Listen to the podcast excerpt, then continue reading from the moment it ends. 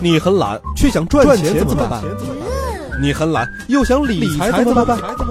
懒人理财整理多种理财方式，让你躺在家里也能数钱数到手抽筋儿。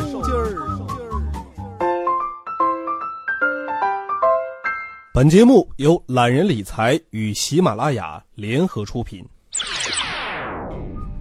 嗨，各位好，我是杨锵锵。今天在节目当中呢，要跟大家分享八种理财方式，希望能够对你有所帮助。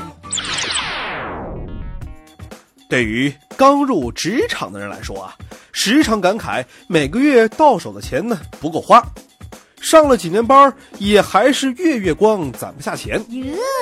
其实呢，与其叹息啊，这辛辛苦苦赚来的钱都去哪儿了？不如从现在开始学会理财，开源节流不仅是一种技能，更是一种成熟的生活态度。那么今天的节目当中呢，让我们来学习一下八种实用的理财妙招，让你的钱越滚越多。收入三分法，每月收入到手以后，先别急着花，先把它们大致平分为三个部分。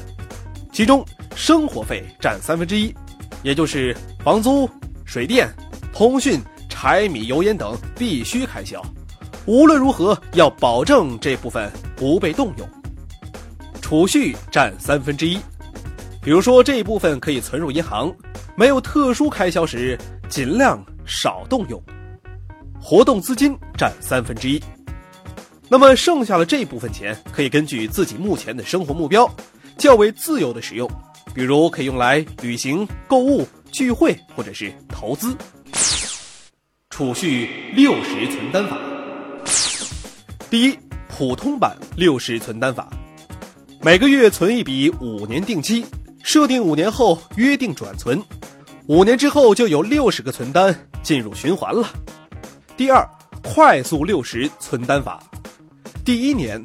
每月存两年、三年、五年期整存整取，各存一单，完成六十单中的三十六单。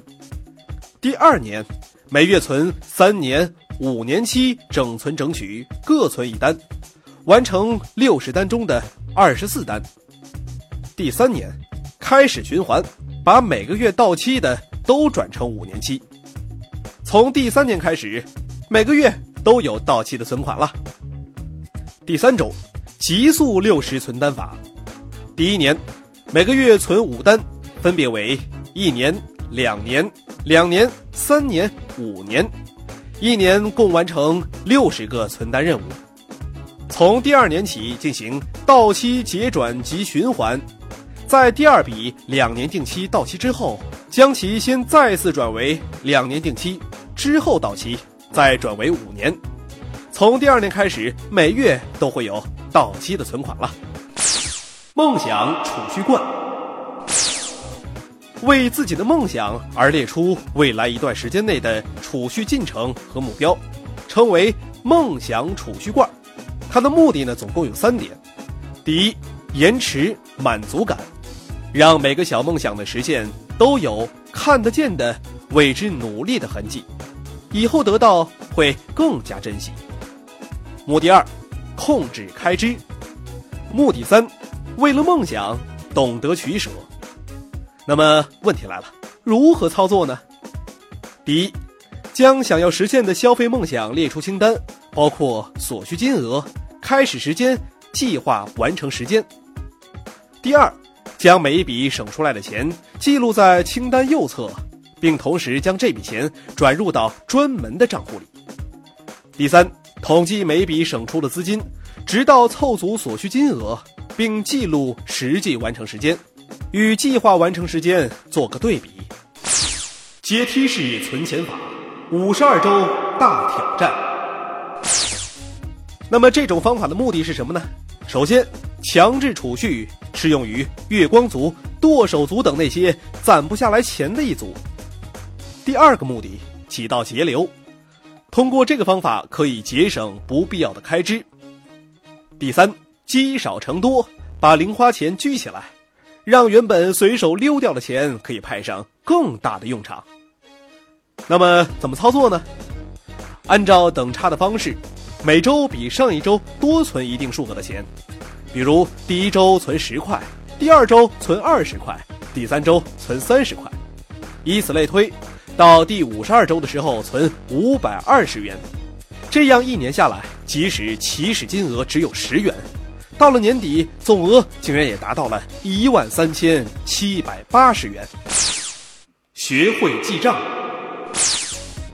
记账可以让你看到自己每月的钱都花在了哪儿，分析必要支出和非必要支出，让你的消费更加的明确。那么你需要记的有哪些呢？第一，每月收入；第二。每月固定支出，比如房租、水电等；第三，每天的日常支出，可以是三餐、出行交通、购物以及其他等；第四，非日常支出，比如外出旅游等。以上四项呢，每月定期统计总收入和各部分支出比例以及它们的变化。第五，现有的房产、汽车等固定资产。现金、存款、支付宝等流动资产，股票、理财等投资资产。第六，现有的房贷、车贷等长期负债，信用卡欠款等短期负债。那么这两项每月定期记录和统计。控制消费。第一，耐用品、常用工具、电器等要长期使用的东西，宁可买质量和品牌好的，不要附加功能，基本款就可以了。这种东西啊，省钱才是浪费钱。第二，过节促销的日子，关注一下各家电商，快消品可以趁着活动多囤一点。第三，每个月预估要用多少钱，一次性取出现金保管，不要用没了再取，这样很容易不知不觉就把钱给花光了。第四，不要带太多的现金出门。第五。少喝或戒掉饮料、咖啡等，自己泡茶或自制饮料。第六，多自己做饭，少在外面就餐。第七，减少或不要团购购买不用的超市大促销产品。第八，不要跟风，不要尝新鲜。第九，无论如何保证正常有计划的消费，不要压抑自己，省吃俭用，合理投资。如果你现在还有一些闲钱，那么选择一些风险较低的投资理财项目是不错的增值保值的方式。第一，国债，由国家信用担保，收益率高于银行存款，安全性较高，但供不应求，起点是一百元。第二，货币基金，它的安全性较高，收益高于银行存款，起点一般为一千元。个别基金的投资起点是一百元或者是一块钱。第三，公司债券，风险较低，收益高于存款和国债，灵活性好，但要面临价格波动风险，不适宜中短期投资，起点一般在一千元。第四，互联网金融产品，风险可控，收益较高，灵活性好，起点一般为一块钱。银行理财。